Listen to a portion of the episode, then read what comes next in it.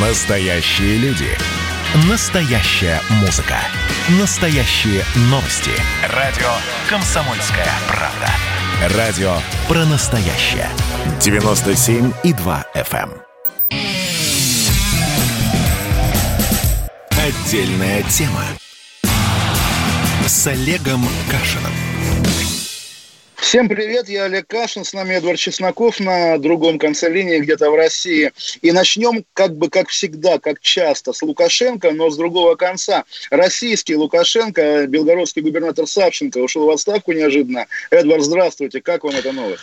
Здравствуйте, Олег Владимирович. Я помню, как 1 ноября 2013 года я прилетел в Белгород на ныне несуществующей авиакомпании «Полет», и сначала, когда вышел из самолета и увидел аэропорт, возник вопрос, а нас случайно не в какую-то другую страну завезли, там, в Швейцарию куда-нибудь, потому что здание аэровокзала было таким, каких у нас не делают, понимаете?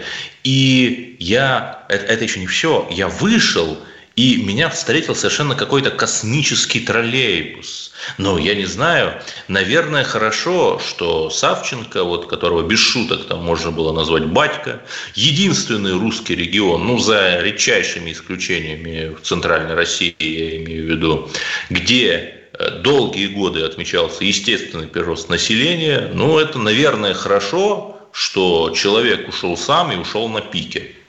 Ну, как сказать, он шел сам. Я думаю, для него тоже стало сюрпризом, что он сегодня уходит в отставку. Причем, вы понимаете, да, в связи с избранием депутатом Белгородской областной думы, то есть понятно, что он, очевидно, будет сенатором. Такая же история случилась с Барсом Карелиным, который тоже сегодня покидает Государственную думу, чтобы стать депутатом Новосибирской областной думы. И он тоже будет сенатором от Новосибирской области. В общем, такие рокировочки, но я, если честно, в глубине души реально думаю, что российская власть увидела, что происходит с батьками, если они, у них них истекает срок годности, и решила отыграться на Савченко. И да, авиакомпанию «Полет» я тоже помню, тоже ею летал, правда, в Воронеж пару раз, и у нее были ну, она на юг летала. самолеты.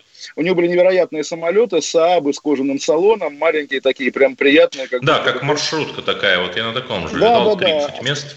Абс- абсолютно. В общем, да, тем временем у оригинального, ну вот вы просили не называть его батькой, у Лукашенко сегодня две новости. Да. Во-вторых, его сын Коля поступает в московское учебное заведение с прицелом на Тимирязевку. Единственное, по-моему, в России заведение, где, не поверите, Эдвард, реально происходят эксперименты по генетическому модифицированию картофеля, что для сына картофельного, так сказать, фюрера, да, это, в общем, интересное, действительно перспективное занятие. Понятно, что он будет учиться в Москве под другой фамилией, как уже тоже было сказано, и РИА Новости, ссылаясь на учебное заведение, на лице МГУ, по-моему, куда, куда-то вот туда, да, сообщила, что э, студента Лукашенко Лукашенко, там, лицеиста Лукашенко у них нет. Ну, понятно, что нет, понятно, что у него будет другая фамилия. Во-вторых, сегодня в Минске проходит... Да, учитывая, что его лицо слишком известно, чтобы его можно было да, с кем-то да, да. спутать. Ну, продолжайте.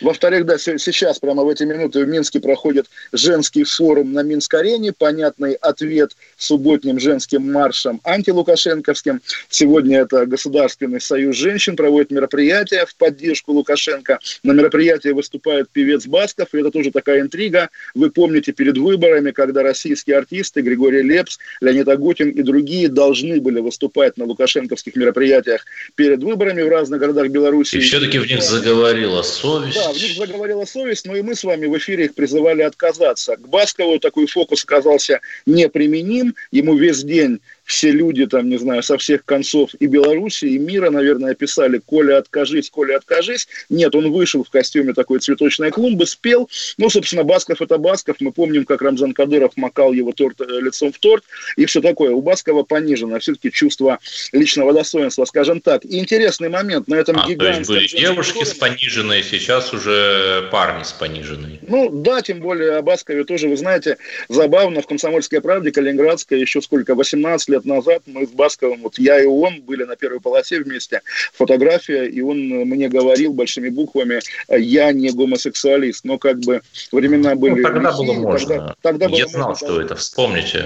Да, да, ну, моя любимая первая полоса. Но Интересный вы момент, же, я так понимаю, вы плавно ведете к тому, что Лукашенко объявил о том, что А, нет, он закрывает границы, разумеется, да. со всеми со странами, кроме, слава богу, России, с Украиной и да, Кроме говоря... Латвии, то есть с Польшей, Украиной, а, Литвой, а, Латвия, а с Латвией не закрыл. Я забыл как свои уроки географии, конечно, но Латвия граничит с Белоруссией там же, где Россия, поэтому, в общем, я думаю, это, это как-то может быть связано. И да, эм, он закрывает границы, и на мероприятие, вот на то, которое ради него проводилось, он не приехал, потому что, как сообщила его пресс-секретарь Наталья Эйсмонт, он в эти минуты занят подготовкой к российско-белорусским учениям.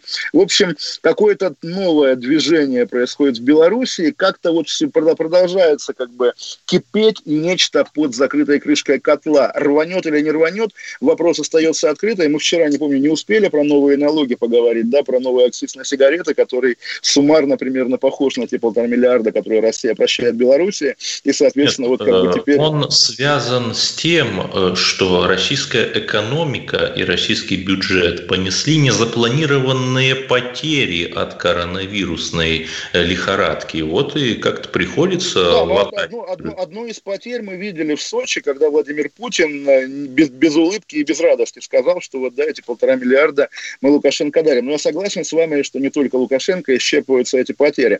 Еще и о санкциях нам придется говорить, потому что тоже санкционная политика Евросоюза по отношению к России в связи с Навальным тоже заслуживает захватывающего разговора. По сути, речь идет о том, чтобы вводить европейские санкции против тех, на кого укажет Алексей Навальный, против фигурантов его расследований прошлых, возможно, будущих. То есть теперь, по сути, ну как, в России появляется новый орган власти, при этом это орган власти внешний, да, фонд борьбы с коррупцией. То есть вот как раз теперь э, Алексей Навальный, выздоровевший, выздоравливающий, выздоравливающий, будет решать, против кого санкции, против нет. И реально я понимаю, да, что, может быть, как бы я прозвучу как какой-то внешний спикер Алишера Усманова, тем более я много раз хвастался тем, как Алишер Бурханович оплатил мне ремонт зубов, да, поэтому я лицо слегка заинтересованное. Да и буквально на днях я смотрел и хвалил фильм Кончаловского, спродюсированный Усмановым. В общем, не чужой человек. Которые дорогие товарищи. Да, дорогие товарищи. Про Новочеркасский расстрел. Генеральный, что? Генеральный, генеральный продюсер Алишер Усманов. Вот представьте, я Алишер Усманов. Я ни сном, ни духом про покушение на Навального, не знаю, кто его травил, и, ну, наверное, какие-то КГБшники, которых я тоже не знаю. И тут бабах против меня санкции. А почему? А просто так. Какая-то такая прямо советская или даже, ну, не знаю, немецко Нет, нет, нет, а может быть за то, что социальную сеть ВКонтакте очень любят немецкие, европейские и американские правые, поскольку на буржуинском Фейсбуке их банят, и они мигрируют туда вместе со своими десятками тысяч подписчиков. Ну, ну надо Эдвард, же как-то отреагировать Эдвард асимметрично. Бы Эдвардом, Эдвард бы не был Эдвардом, если бы не прорекламировал очередной раз, в очередной раз альтернативу для Германии. Но, откровенно говоря, каждый раз, когда такие ситуации возникают, уж и я тоже думаю, может быть, и мне внутренне тайно вступить в альтернативу для Германии, как Мария Певчик вступила в фонд борьбы с коррупцией, не афишируя это, конечно же. Собственно, потому что, ну, как-то иногда поведение европейских политиков, европейских властей действительно, ну, немножко уже выходит за грань моего представления Знаете, я том, знаю, куда вам нужно вступить, Олег Владимирович. В Британии есть такая партия Britain First, которую возглавляет Пол Голдинг. Вот когда он вернулся из России, э, по-моему, год назад, тогда еще самолеты летали, он дал интервью каналу «Россия-24», где его титровали как британского политика. Никто не говорил, что, он, э, что его партии нет в парламенте, что это, по сути, активист. И его подвергли обыску по возвращении в Лондон и изъяли у него телефон и предъявили ему статью о терроризме. Вот такая британская фемида. Я к чему? Э, что о его движении э, Britain First в в Википедии написано «фашистская организация». Может Кашину туда вступить, чтобы обвинения в адрес Кашина как-то обрели э, какой-то вес. Э, Эдвард, на самом деле, вот зря вы так говорите, что я как будто бы должен вступать в какие-то британские партии. На самом деле, вот я советую вам почитать сегодня в «Новой газете» статью про колпак через А, потому что из уважения к кыргызскому тоже через И народу нужно говорить колпак через А. Так вот, там интересная мысль указана, да, что кыргызы начинают чувствовать себя кыргызами, сообщает «Новая газета», когда они переезжают в Москву, потому что когда ты живешь в ауле в Джалалабадской области, вокруг одни кыргызы, и у тебя нет потребности в национальной идентичности. И только в Москве кыргыз, в Кыргызе пробуждается национальное чувство. Я вот такой кыргыз в Москве, да, я русский в Лондоне, естественно, в Лондоне мое русское национальное чувство цветет, расцветает и превращается в какое-то, не знаю, гигантское свойство мое, скажем так. Э, практически я хочу процитировать Константина Бальмонта «Я русский, я рыжий, я русый». Помните это стихотворение? Естественно, да. Почти про вас. И при этом Спасибо. я вот все жду, Лукашенко, санкции, это все прекрасно. Вы практически уже перешли э, к Навальному, но все-таки взорвало же соцсети, телеграм-каналы и всех, кого только можно. Сначала видео с бутылкой, потом объяснение про бутылку, и потом всевозможные конспирологические теории. М? Ох, Эдвард, знаете, вот есть такое слово, действительно, бутылка, и оно в разных проявлениях возникает в нашей русской реальности регулярно. То Борис Николаевич как бы выпивал, выпивал то ОВД дальний, то ОВД дальний набутыливают кого-то. То Кавказ. Ну, и так далее. Да, теперь, соответственно, возникла бутылка, другая бутылка в деле Навального. Но я думаю, у нас пролетела эта часть программы, сейчас будет реклама некоторая, ну, вот а потом к самому же... интересному как раз и перейдем а в следующем потом я тяжело, вздох... тяжело вздохну и буду выступать в полемике с вами как пресс-секретарь Фонда борьбы с коррупцией Кира Ермыш, которая будет густо краснеть и отводить глаза. Ну, по крайней мере, я буду вести себя как Кира Ермыш, потому что, ну, ситуация глобально... Да, у нас такая будет имитационная демократия, я понял. Да, да, да. В общем, мы вернемся через пару минут, будем говорить действительно о самом важном, что есть сегодня в контексте дела да, Навального, а именно приключения бутылки. Да. Оставайтесь общем, да, с нами. Оставайтесь. Это Эдвард Чесноков, Олег Кашин. Продолжим анатомировать дело Навального после перерыва. Отдельная тема с Олегом Кашиным. Настоящие люди. Настоящая музыка. Настоящие новости. Радио «Комсомольская правда». Радио про настоящее.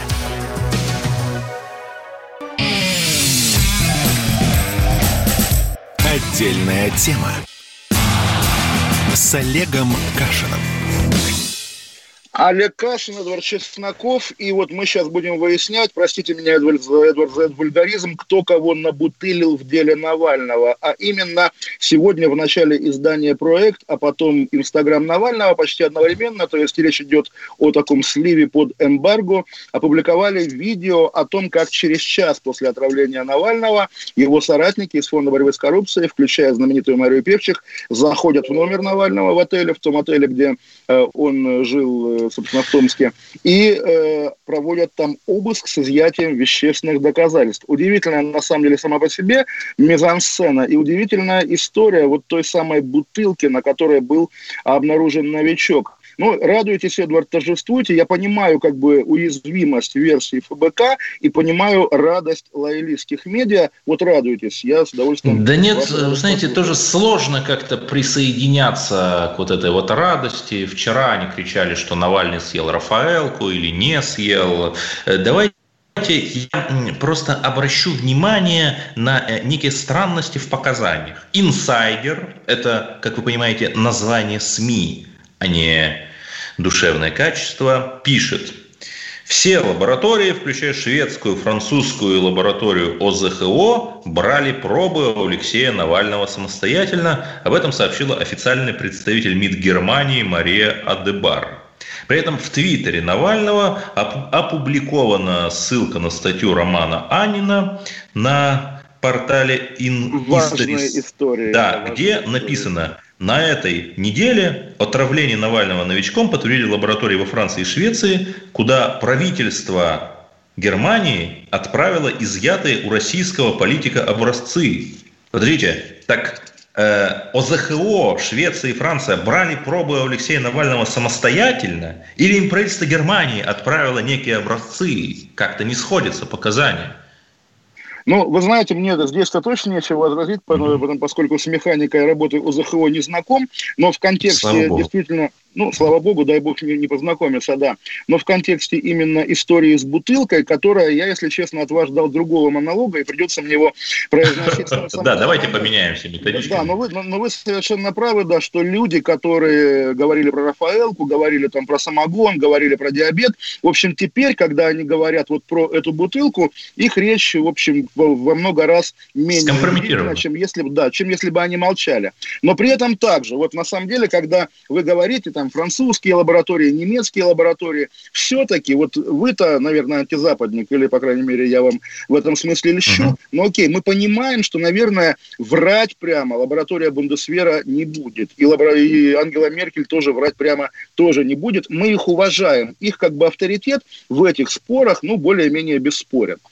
Репутация ФБК слегка иная, репутация Фонда борьбы с коррупцией слегка иная. Мы не раз наблюдали за тем, как они говорят только то, что хотят говорить, что не хотят говорить, они довольно тщательно скрывают, как скрывали, собственно, личность Марии Певчих, нашей регулярной уже героини, и много чего еще. И та же Кира Ермыш по степени своей проницаемости для прессы всего на свете человек, в общем, ну, ничем не отличающийся от того же Дмитрия Пескова. И, в общем, когда репутация немецких э, химиков, да, репутация Ангелы Меркель, как бы вместо нее нам подсовывают репутацию ФБК, погодите, это две разные репутации. Я, Олег Кашин, готов верить Ангеле Меркель, Меркель, лаборатории Бундесвера. Кире Ермыш я верить не готов. Годы как бы заочного знакомства убедили, что эти люди, ну, с оговорками, да, им можно верить. И вот, да, тот монолог, который я вам обещал, лоялистский монолог, понятно, главная уязвимость. Это истории про бутылку. На бутылке был новичок сотрудники Фонда борьбы с коррупцией, люди, лишенные какого бы то ни было процессуального статуса, ни следователи, ни эксперты, ни не знаю кто, ни спецслужбисты, я надеюсь, по крайней да мере. даже не юристы, наверное, хотя там есть юристы, ну, но не адвокаты. Был юрист Владлен Лось, и адвокат даже был, собственно, он, этот адвокат, родом из села Ковтанчикова, про которое говорили тоже в контексте сибирской поездки, поездки Навального. В общем, на видео они видят на столе в номере Навального бутылку, святого источника, между прочим, берут О, ее. Не будем, и, не будем, без брендов, без ну, брендов. Да, да, да, это как бы ну, элементы прямого эфира. Берут ее, складывают. Потом бутылка там через какую-то кучу приключений, через самолеты, багаж там и так далее, и так далее, добирается до Германии. В Германии на бутылке обнаруживается новичок. И действительно, это же подарок вот вам, тем, кто так спрашивал, а не в Германии ли они этим новичком намазали? Это действительно такой, ну, провал, когда, ну, бывает, да, когда на месте преступления люди ищут, как бы сами пытаются найти улики, в итоге все затаптывают. Важный дисклеймер. Мою уверенность в том, что Навальный был отравлен российскими официальными структурами, спецслужбами или другими спецслужбами российскими, в общем, российским государством, мою уверенность эта история не поколебала. Просто главный вопрос, какую роль в деятельности российских спецслужб играет фонд борьбы с коррупцией. Насколько он инфильтрован агентами российских спецслужб, насколько он работает на российское государство. Более того, вот мы с вами шутили про, или мы не с вами шутили, про закрытие проекта Навальный. И сейчас, тем более, когда Навальный уже в сознании разговаривает, можно тоже пошутить, да, что, может быть, закрытие проекта Навальный осуществляется не через убийство, а через какой-то вот такой провал, когда ты перестаешь верить, даже если ты верил рассекречивание, скажем так. Через скандал, через позор, скажем так. Ну, закрытие проекта «Гражданин-поэт». Мы понимаем, как оно произошло, да? Вот примерно так же. Вот к чему-то такому мы приближаемся или можем приблизиться, по крайней мере.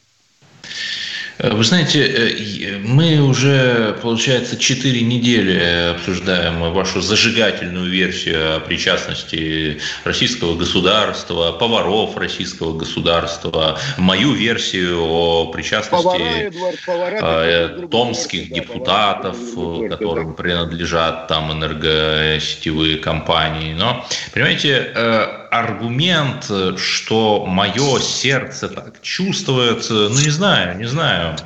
Не-не-не, Эдвард, я здесь, я как раз здесь выступаю как лояльный гражданин Российской ну... Федерации. Я верю, что в городе Томске, тем более, когда речь идет о федеральном скандальном политике Навальном, который про это тоже много пишут, писали неоднократно, за ним постоянная слежка ФСБшников, еще кого-то. Он под плотным колпаком, телефоны прослушиваются и так далее. Представить себе, что вот этот плотный ФСБшный колпак, какой-то злоумышленник, враг России, иностранный разведчик, там кто угодно, мог пробить судить я, как лояльный Слушайте, гражданин, не могу. Э, я, я Мы с вами, кстати, 20 августа в прямом эфире в один день с трагедией с Навальным наблюдали арест семи агентов СБУ где-то в Подмосковье, которые вполне себе спокойно, даже несмотря на коронавирусное перекрытие границ, сюда прибыли, чтобы арестовать, ну, схватить какого-то там деятеля ДНР. Но, понимаете, если они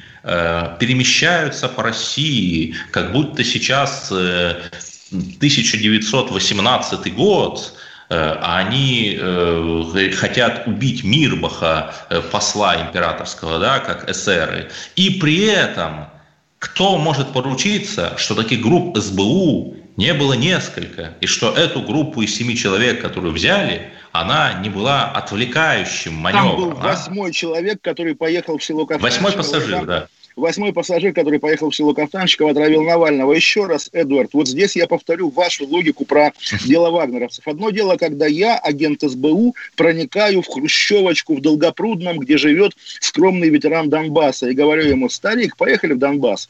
Другое дело, когда в городе Томске я подхожу к Навальному, за которым наружное наблюдение. Мы помним, как убили Немцова, да, и как какие-то люди... Нет, подождите, в аэропорту, в чистой зоне аэропорта наружного наблюдения нет. Я покупаю билет на тот же самый рейс и дальше делаю то, что я делаю.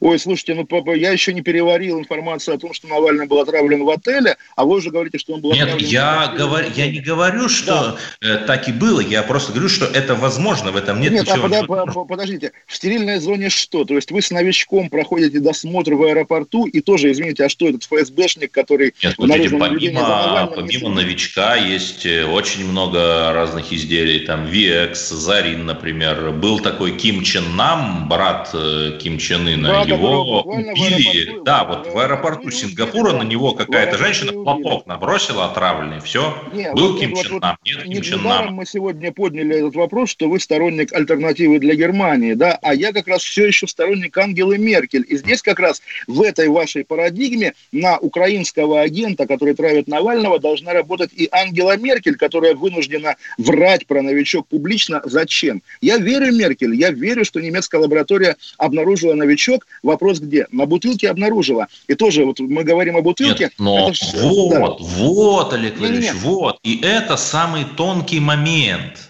Потому что, ну, главная улика, бутылка, есть такая вещь, как верифицируемость улики когда составляется протокол и так далее, и так далее. Нам э, ФБК написал в том самом посте, что они там составили протокол, когда, но покажите этот протокол. Когда я пообещал произнести вашу речь, я в итоге произнес ее, но я рассчитывал, что вы ее будете слушать. Я же об, я же об этом вам и говорил. Да, ну. конечно, это самое слабое место позиции ФБК, в которое вот вы, коллективно и вы, во главе с Владимиром Путиным, будете, конечно, бить. И правильно будете... Я очень польщен, что вы назвали Владимира Владимира Путина моим главой. Я действительно так считаю, да. Вы, вы я нет, давайте я вас слегка принижу. Вы простой пехотинец Владимира Путина. Ну, да ведь и я тоже на самом деле. Ведь и я тоже просто... И Рамзан Кадыров в одном окопе с нами. Тоже простой да, пехотинец. А те, те калининград, калининградские парни, которые мыли ноги в святом источнике, оказались матросами Балтийского флота. Хоть и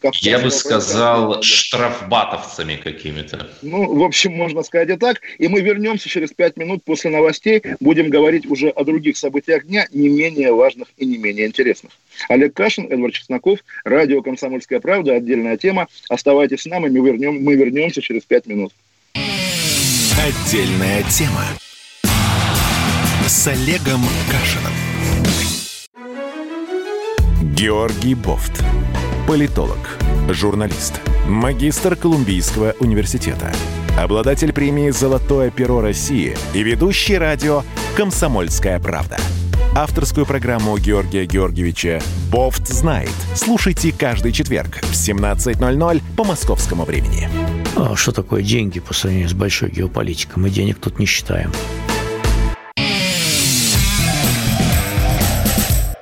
Отдельная тема с Олегом Кашиным. Олег Кашин, Эдвард Чесноков, и вот мы с Эдвардом договорились говорить о мигрантах, и я зайду со стороны Тесака, погибшего вчера в тюрьме Максима Марсенкевича, известного, ну, скажем так, национал-социалиста, хотя в очередном предсмертном письме он себя называет уже либертарианцем. Оно опубликовано сегодня изданием «База». Сегодня да, там уже то ли четыре письма, то ли три опубликованы. Да, сегодня Светлана Петренко все бессмертные, все разные, да. И сегодня Светлана Петренко, представитель СК, вот та самая женщина в костюме Берии, да, объявила, что перед смертью Тесак абсолютно спокойно и добровольно признался в убийствах, которые были совершены много лет назад. И, судя по контексту, это вот то самое знаменитое видео «Казнь Дага и Таджика», извините за такие формулировки, это название видео скандального, которое много лет считалось либо постановочным, либо не связанным с Тесаком. На 282-ю наговорите, Олег Владимирович. Наговорите говорите, товарищ начальник, к чему я это говорю? Вот видимо, к дагам или таджикам, потому что мы сегодня с Эдвардом читали сайт для соотечественников, желающих вернуться да, в Россию. «Русский Понятно. век» называется.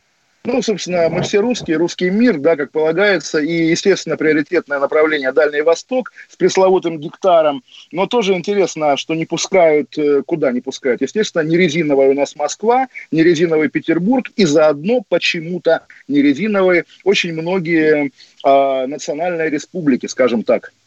Да, вот э, вообще читаешь портал для российских соотечественников, и там такое ощущение, что какая-то другая реальность. Вот статья от 24 августа «Почему тысячи латвийцев уезжают в Россию и селятся там от Пскова до Дальнего Востока. Ну, тысячи латвийцев, не знаю. Э, как-то ну, вот незаметно, как, как они переехали, да. Слово латвийцы, но как в Казахстане казахстанцы, как в России россияне. Мне нравится такое же слово в эстонской версии русского языка. Знаете, как оно звучит, да? Как там называют официально, официальные лица называют по-русски не эстонцев. Эстоноземельцы эстоноземельцы, эстоноземельцы. Ага. То есть вот если ты живешь в Эстонии, но ты не эстонец, вот, собственно, можно придумать выражение России земельцы, которых предлагают ага. возвращаться. Вот, и там э, есть список регионов приоритетных для э, этих самых соотечественников, возвращающихся в Россию, прямо карта. И что интересно, Дальний Восток и Забайкалье, что логично, и почему-то э, Крым за, э, теперь перечисляю те, которые закрыты. Крым, Белгород, кстати, не с этим ли связана отставка Савченко? Наверняка. Москва и Петербург, ну, о чем Олег Владимирович уже сказал, они не резиновые, хорошо, но почти все национальные республики, Тыва, Чукотка, Калмыкия, э, вот непонятно, с чем это связано вообще. Ну, пон- понятно, с чем на самом деле, потому что, наверное, вот тоже представьте, мы с вами староверы, живущие в Аргентине, и хотим вернуться в Россию, потому что наши предки жили в России, выбираем себе точку на карте, и нам нравится этот э, промежуток да, между Каспийским и Черным морями, там горы, там теплый климат, там хорошо, и мы хотим туда. И вот как российский миграционный офицер нам деликатно объяснит, что нам с, с нашими бородами и нашим укладом вековым нам туда не надо. Я думаю, как раз здесь вот э, примерно такое объяснение. Да, очень возможно, и мы хотели бы все-таки какую-то внятную миграционную политику. Вот э, карту русского почему карту не могут русского завести. языка сорвали, конечно. Да, тоже. да. Я, я бы по, по Великобритании ходил бы с картой русского как король, но, к сожалению, вот нет у меня карты русского, да. Угу, угу. И получали бы там скидки в русских пабах, Э, могли бы э, на Солсберецкий шпиль смотреть э, со скидкой, нося карту русского под сердцем Но и ну, спортивное вот, питание в рюкзачке вот за спиной, понимаете ли? Да, что разговор на тему преференций, которые возможны у русских людей, такой разговор возможен только в юмористическом ключе. И это диагноз, да, это боль. То есть вот как раз, я думаю, худ, худшего приговора национальной политики российского государства просто нет и быть не может. Но, тем не менее, есть и хорошие новости. Вот я говорил, теоретизировал в прошлом блоке о неких иностранных агентах, которые рыщут по деревне Кафтанчикова Томской области в поисках мишени э, для подрыва нашей государственности. И, тем не менее, видимо, услышав наши опасения, Федеральная служба войск Росгвардии в Алтайском крае решила потратить аж 259 тысяч рублей. Знаете на что? Не на какие-то суперэлитные там автомобили с кожаными сиденьями, а на поиск шпионских устройств. Проверять и мы, портал «Октагон» сообщает. И мы знаем, о каких устройствах идет да. речь, Эдвард. Да, более того, это смартфоны, это планшеты, это компьютеры. Я угадал? Ну, например, на обследование трех пар кварцевых настенных часов потратят 2600 рублей. На поиск жучков в двух кофемашинах 4500 рублей и на два чайника всего лишь 1100 рублей. Ну, вот наполняется гордостью мое сердце, потому что даже Зощенко, Ильф Петров и Булгаков не придумали бы такого фильетона, несмотря на тогдашнюю шпиономанию. Но при этом, вот, Эдвард, вы зря иронизируете про те времена. Здесь я готов слегка сесть на советского конька, потому что mm. была, ну, на самом деле, беспрецедентная в истории как раз мирового шпионажа история, извините за тавтологию, когда первое лицо государства фактическое поучаствовало во внедрении жучка, а именно лично товарищ Сталин, да, когда, по-моему, кто, Гарриман был послом послевоенным, когда американцы... Нет, ему пионеры передали вот этого орла. Пионеры, пионеры, нет, ну как, вручал-то лично товарищ Сталин Сталин как раз пионеры как бы изготовили двуглавого, не двуглавого орла, а американского орла из дерева вырезали. А что в орле был жучок, это уже американцы узнали позже. Да, да, клюв орла. В принципе, да, в принципе, в принципе, такие истории возможны. Другое дело, что какова Причем, вы знаете, извините, что перевел, что тот жучок, он не имел источников энергии внутренних, и при этом, по-моему, четырех послов пересидел, и э, специально там э, из высотки на Кудринской площади, по-моему, наводили э, какой-то инфразвук, вот туда, в посольство, он резонировал там от этого инфразвука, получал энергию, причем до сих пор так пытались как-то воспроизвести э, это, исходя из описания, и так ничего и не, не получилось. Потому что, потому что действительно... Потому что не заказали они на американских закупках за 259 тысяч рублей поиск шпионских устройств, понимаете?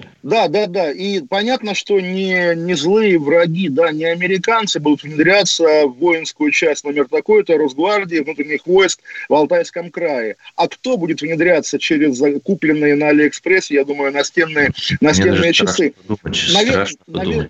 Наверное, никто. И здесь скорее вопрос, а вот те специалисты, которые будут проверять жучки, что они будут с этими деньгами делать, как они будут Слушай, а вдруг они действительно какой-нибудь жучок найдут? То есть, понимаете, но ну, нужно же как-то отчитаться. То есть, кто может поручиться, что эти проверяльщики не вкрутят какой-нибудь жучок сами, на Алиэкспрессе же купленный, и потом радостно не начнут кричать, вот, вот, смотрите, мы оправдали ваши 259 тысяч рублей и нашли жучок. Кто может поручиться?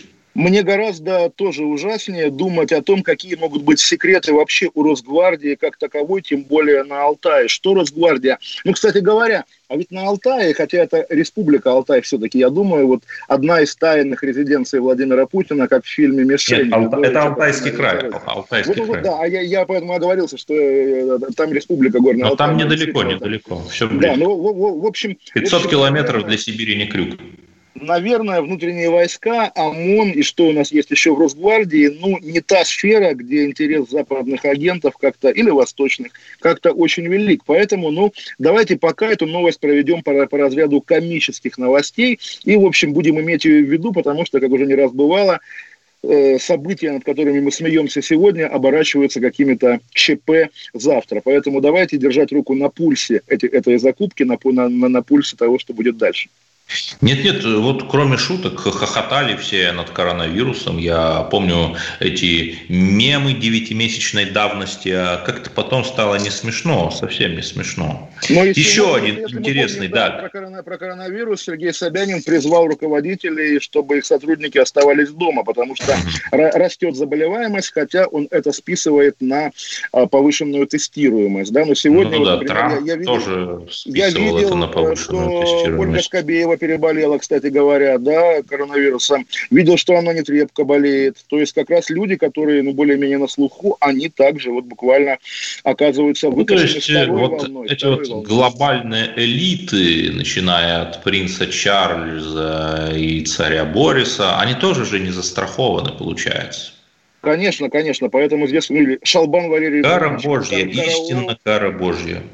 Шалбан Валерьевич Караул болеет второй раз. И знаем, что интересно, вот тот, тот самый знаменитый Гепа, который Геннадий Кернес, э, он совершенно неожиданно сейчас станет соседом Навального по Шарите, ну не по палате в смысле, а по клинике, потому что у него коронавирус, его доставили спецрейсом в Берлин или в ближайшее время доставят, и там будут лечить. И э, То есть, э, собственно, да, э, какие-то криптотеории о Германии и клинике Шарите, то есть что объединяет Мы Кернеса. слова сегодня, да, Шарите не резиновое, ну не резиновое. Почему там медом намазано в этом Шарите? Я не понимаю совершенно. Действительно, Кернес в Шарите, или он правда по линии, там уже не знаю, мирового сионизма хочет узнать, как бы, что там у Навального. Без погром погромных настроений, Олег Валерьевич, без погромных настроений. Ну, мы иногда, иногда зигуем, конечно, но никто не видит, нет, потому нет, что нет, мы радио. Нет, мы нет, вернемся, да. Эдвард, через две минуты. После... И поговорим о новостях культуры, о том, куда же спускаются миллиарды рублей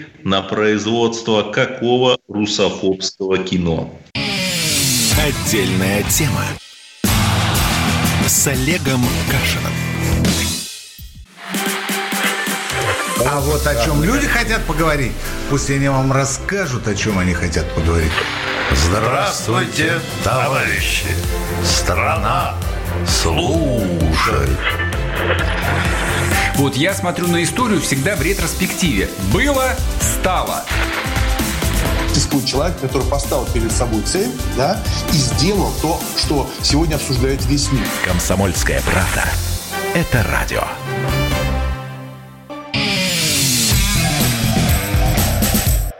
Отдельная тема с Олегом Кашиным.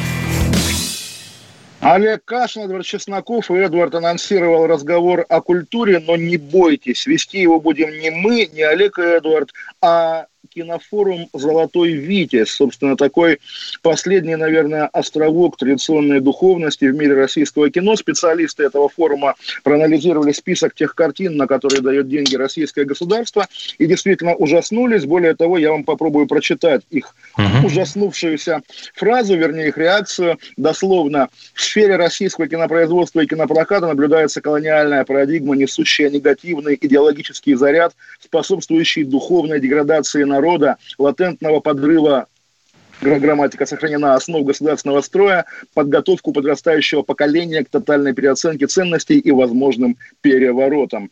Про план Даллиса ничего не написано? Ну, вот, похоже, похоже. Mm-hmm. Да, расскажите, какие это фильмы? Я вижу название. Вот, «Песня смотрите. запретной любви». Да, «Песня будет. запретной любви». Это, еще раз, фильмы, которые по э, данным э, аналитиков из телеграм-каналов получат финансирование по линии фонда кино. Песня запретной любви. Режиссер венгр Кочиш Агнеш или Агнеш Кочиш. Сценарист гражданин Латвии Бри, простите, Бриеди, Бриед, Бриеде Иво Хорошо, да? Извините.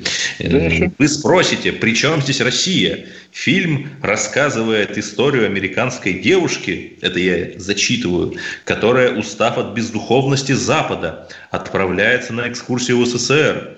Там она влюбляется в молодого режиссера из Риги. Ну, не это не комментируется, но, наверное, латыша, естественно.